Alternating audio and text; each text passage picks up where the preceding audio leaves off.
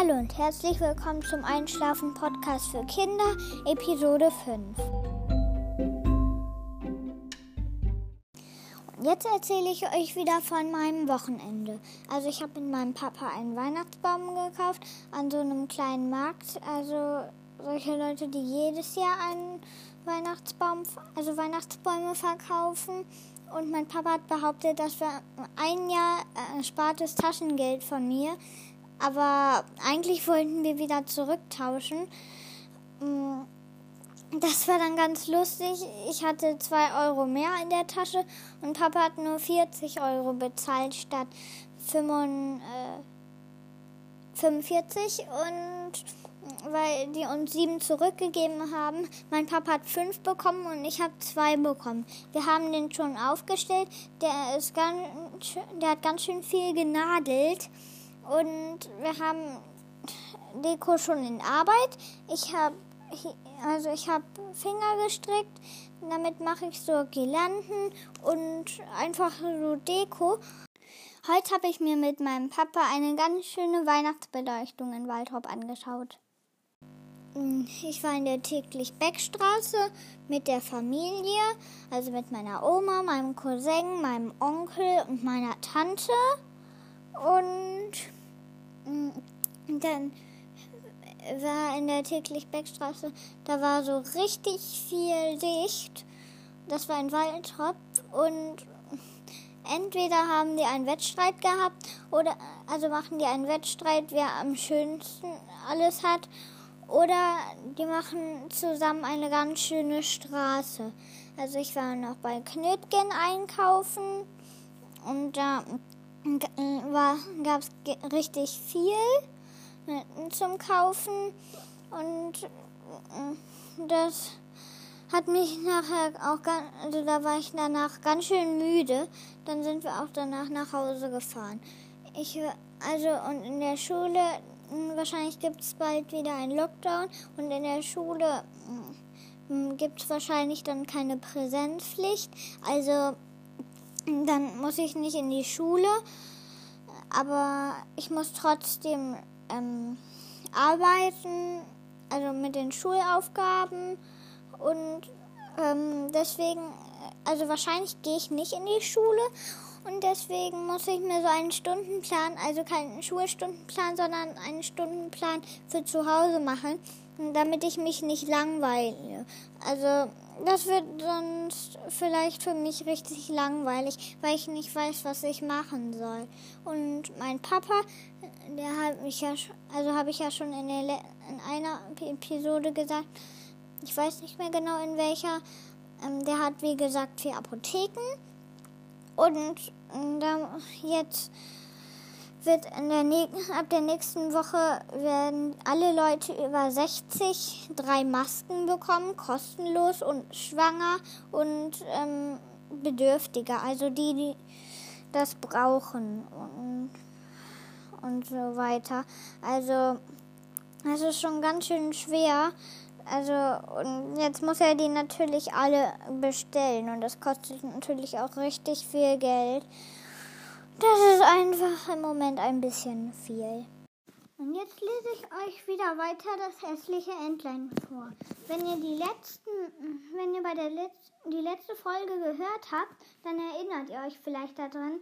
Gerade ist das Entlein im Eis festgefroren. Jetzt lese ich euch weiter. Bis morgens früh kam ein Landmann, der dies sah. Er ging hin und schlug mit seinem Holzstuhl das Eis in Stücke und trug das Entlein heim zu seiner Frau. Da wurde es wiederbelebt.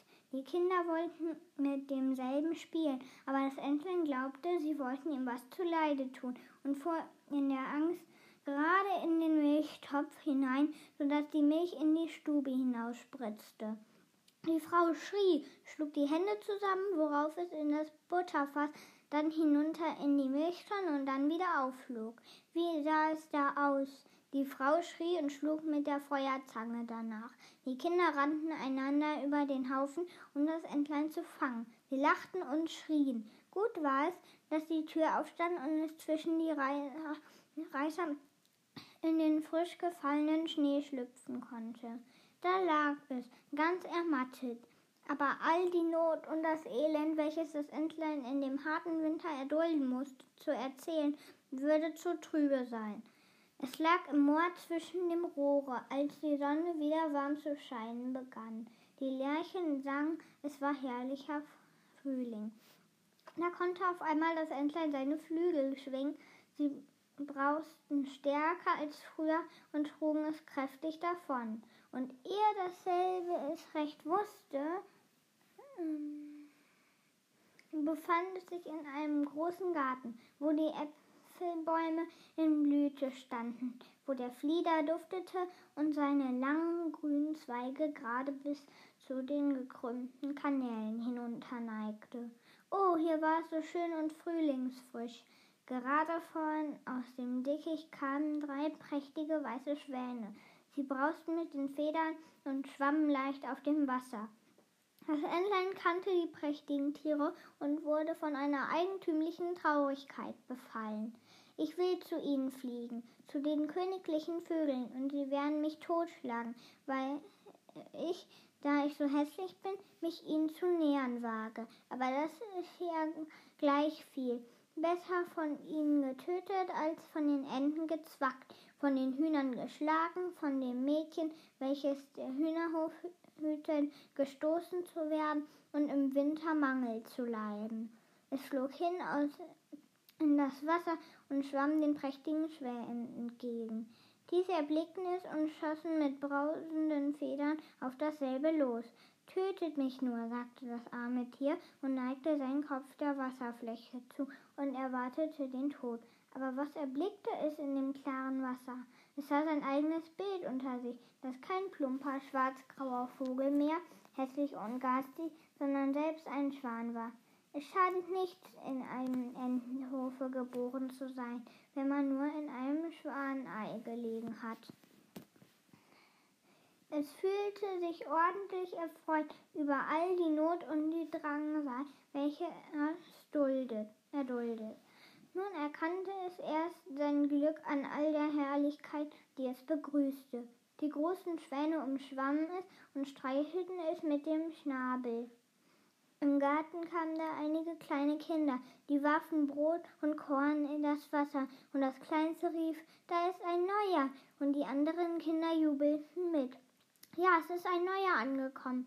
Sie klatschten mit den Händen und tanzten umher, liefen zum Vater und der Mutter, und es wurde Brot und Kuchen in das Wasser geworfen. Und sie sagten alle, der Neue ist der Schönste, so jung und so prächtig. Und die alten Schwäne neigten sich vor ihm. Da fühlte er sich beschämt und steckte den Kopf unter seine Flügel. Er wusste selbst nicht, was er beginnen sollte. Er war allzu glücklich, aber durchaus nicht stolz, denn ein gutes Herz wird nie stolz. Er dachte daran, wie er verfolgt und verhöhnt worden war und hörte nun alle sagen, dass er der schönste aller schönen Vögel sei. Selbst der Flieder bog sich mit den Zweigen gerade zu ihm in das Wasser hinunter, und die Sonne schien warm und mild. Da brausten seine Federn, der schlanke Hals hob sich, und aus vollem Herzen jubelte er. So viel Glück habe ich mir nicht träumen lassen, als ich noch das hässliche Entlein war. Das nächste Mal lese ich euch eine Geschichte vor, die meine Oma jetzt geschrieben hat. Und falls ihr noch nicht eingeschlafen seid dieses Mal, dann hört euch einfach den Einschlafen-Podcast von Tobi Bayer an. Tschüss, gute Nacht.